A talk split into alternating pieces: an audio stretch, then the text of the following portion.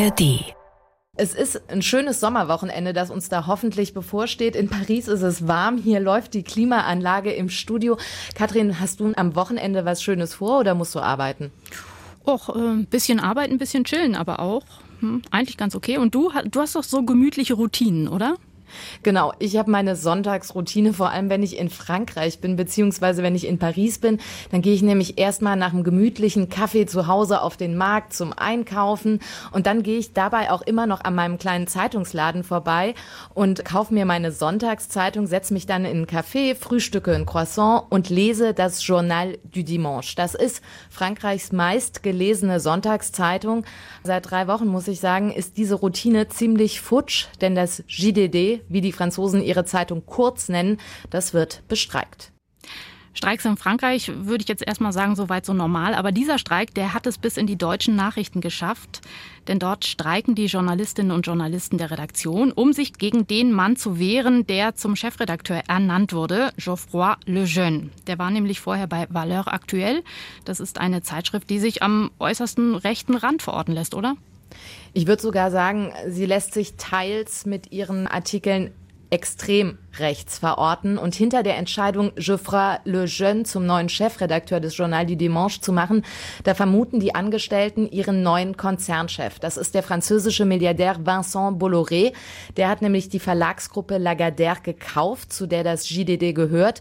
Und Bolloré, der gilt als ultrakonservativ und der kauft schon seit Jahren in Frankreich französische Medien auf, um sich ein regelrechtes Medienimperium zu erschaffen.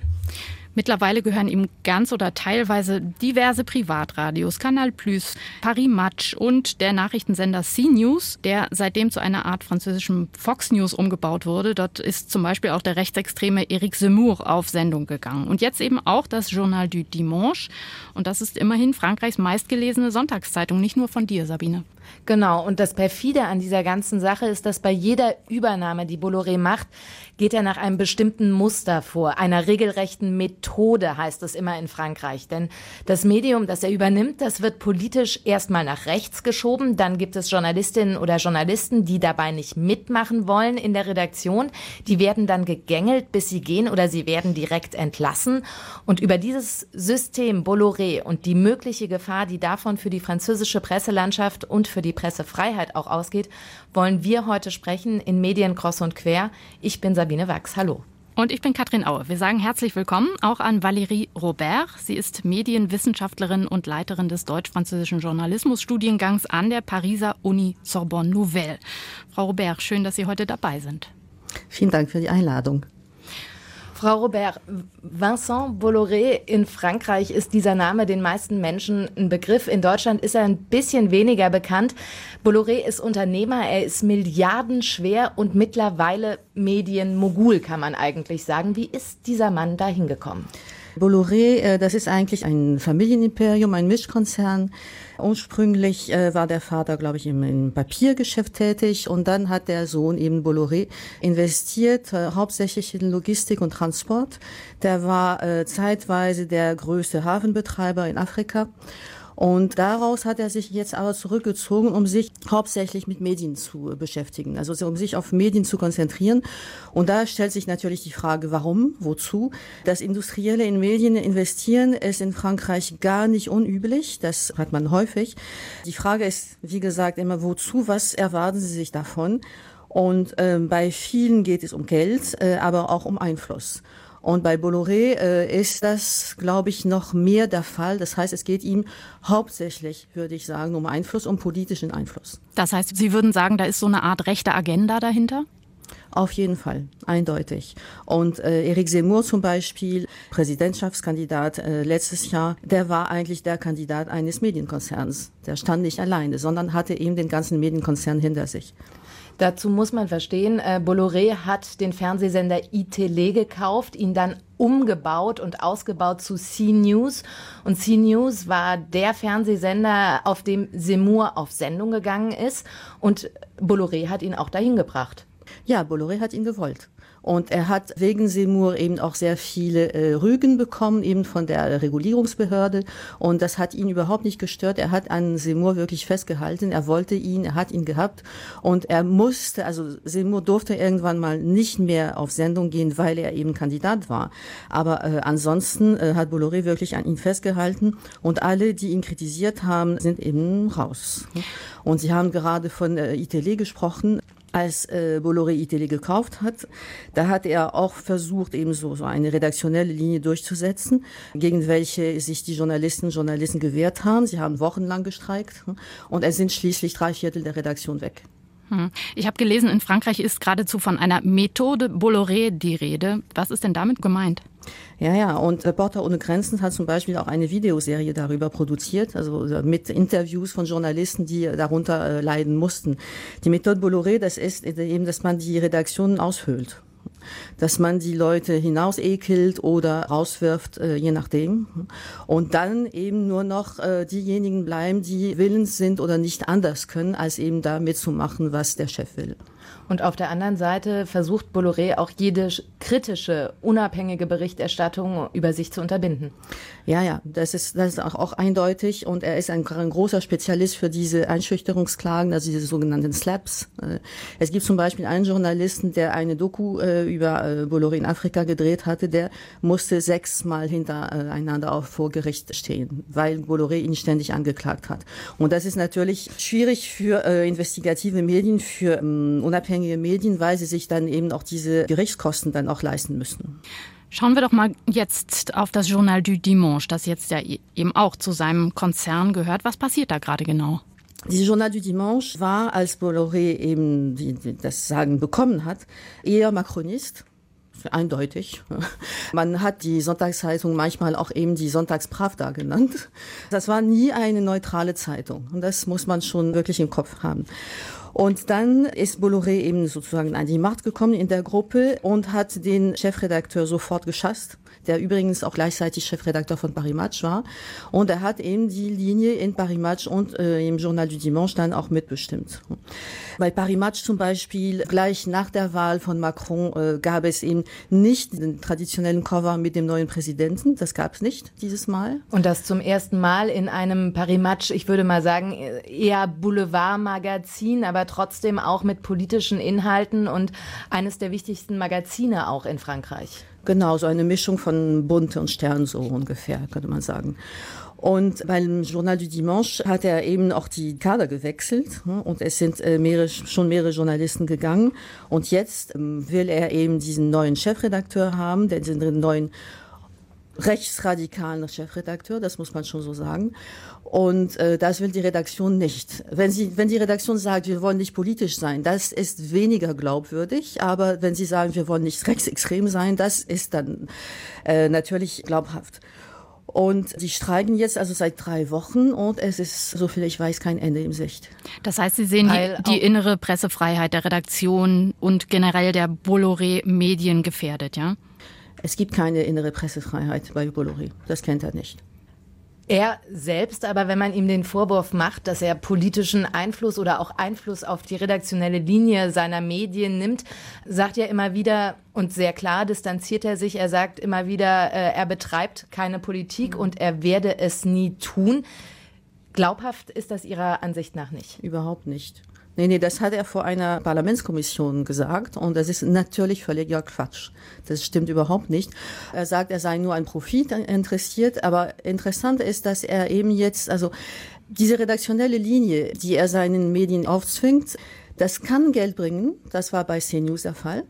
Aber das kann bei JDD zum Beispiel äh, nicht der Fall sein, würde ich sagen. Und der Chefredakteur, den er nennen möchte, der ist von seiner ursprüngliche Zeitschrift eben auch geschasst worden, weil die Zeitschrift auch Geld verloren hat, wegen dem rechtsradikalen Kurs.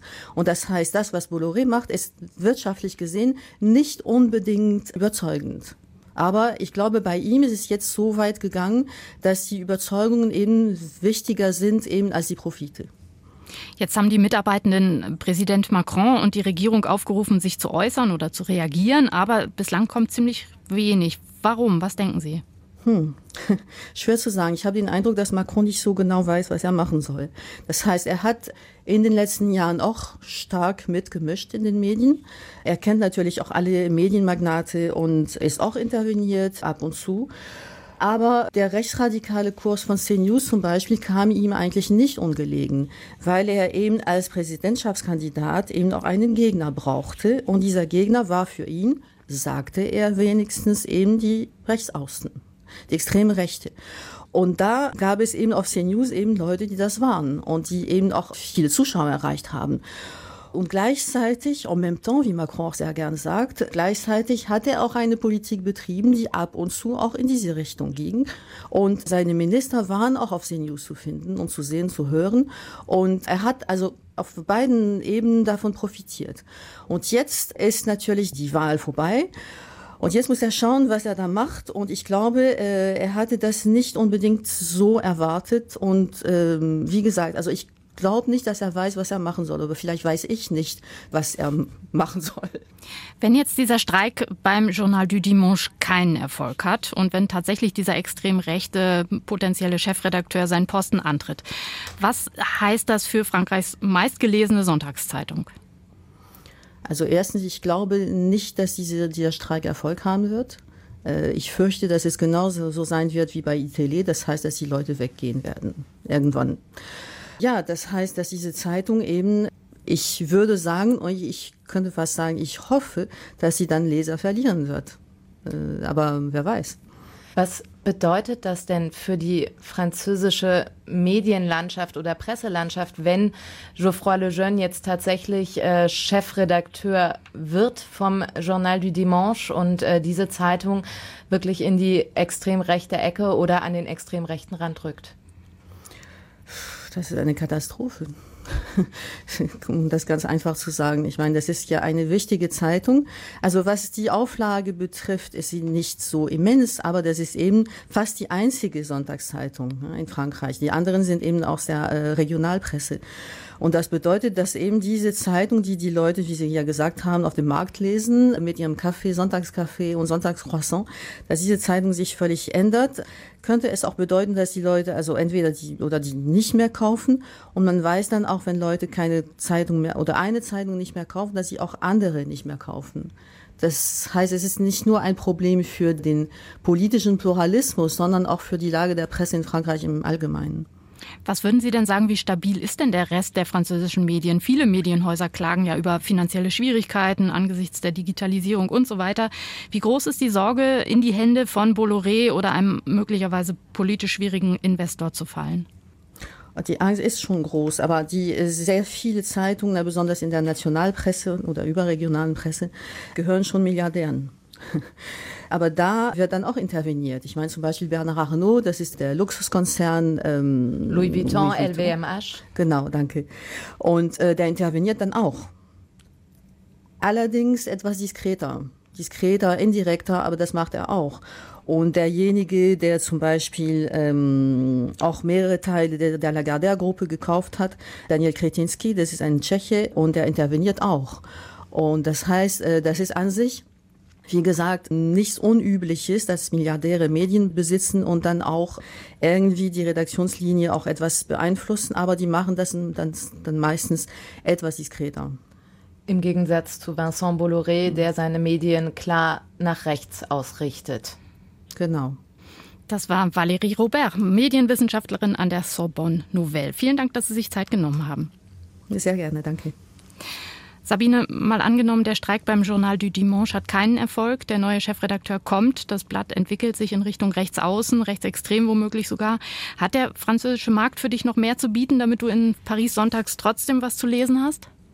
Damit ich in Paris trotzdem sonntags was zu lesen habe, bestimmt. Es gibt die Sonntagsausgabe der Zeitung Le Parisien. Ähm, das ist auch informativ und nett. Es gibt die Sonntagsausgabe von Le Monde, die man lesen kann, natürlich, um sich zu informieren. Aber das Journal du Dimanche, das ist halt schon so dieses, ja, dieses Sonntagsgefühl, das man in Frankreich hat und das man auch wirklich überall sieht, egal ob man jetzt in Paris ist oder ob man irgendwo in einem kleinen Dorf sitzt. Jeder Zeitungsladen hat das JDD, das ist einfach so eine Institution in der französischen Medienlandschaft und es ist wirklich besorgniserregend. So sehen das auch viele Menschen, mit denen ich mich letzten Sonntag unterhalten habe, als ich es nochmal kaufen wollte und festgestellt habe, dass es es nicht gibt, gerade im Moment, weil es bestreikt wird. Die sagen, ja, das ist schon besorgniserregend, wenn das JDD von einem extrem rechten Chefredakteur geleitet wird. Okay, wahrscheinlich wirklich auch nicht nur auf individueller Ebene, sondern eben auch politisch. Immerhin sind nächstes Jahr Europawahlen. 2027 ist die nächste Präsidentschaft Präsidentschaftswahl in Frankreich. Da könnten die Medien im Imperium von Vincent Bolloré entsprechend Stimmung machen, wenn sie wollen. Das finde ich schon auch recht beunruhigend. Mal sehen, wie dagegen gehalten wird. En verra, oder, Sabine? En verra, genau das. Medien, kross und quer, der Podcast.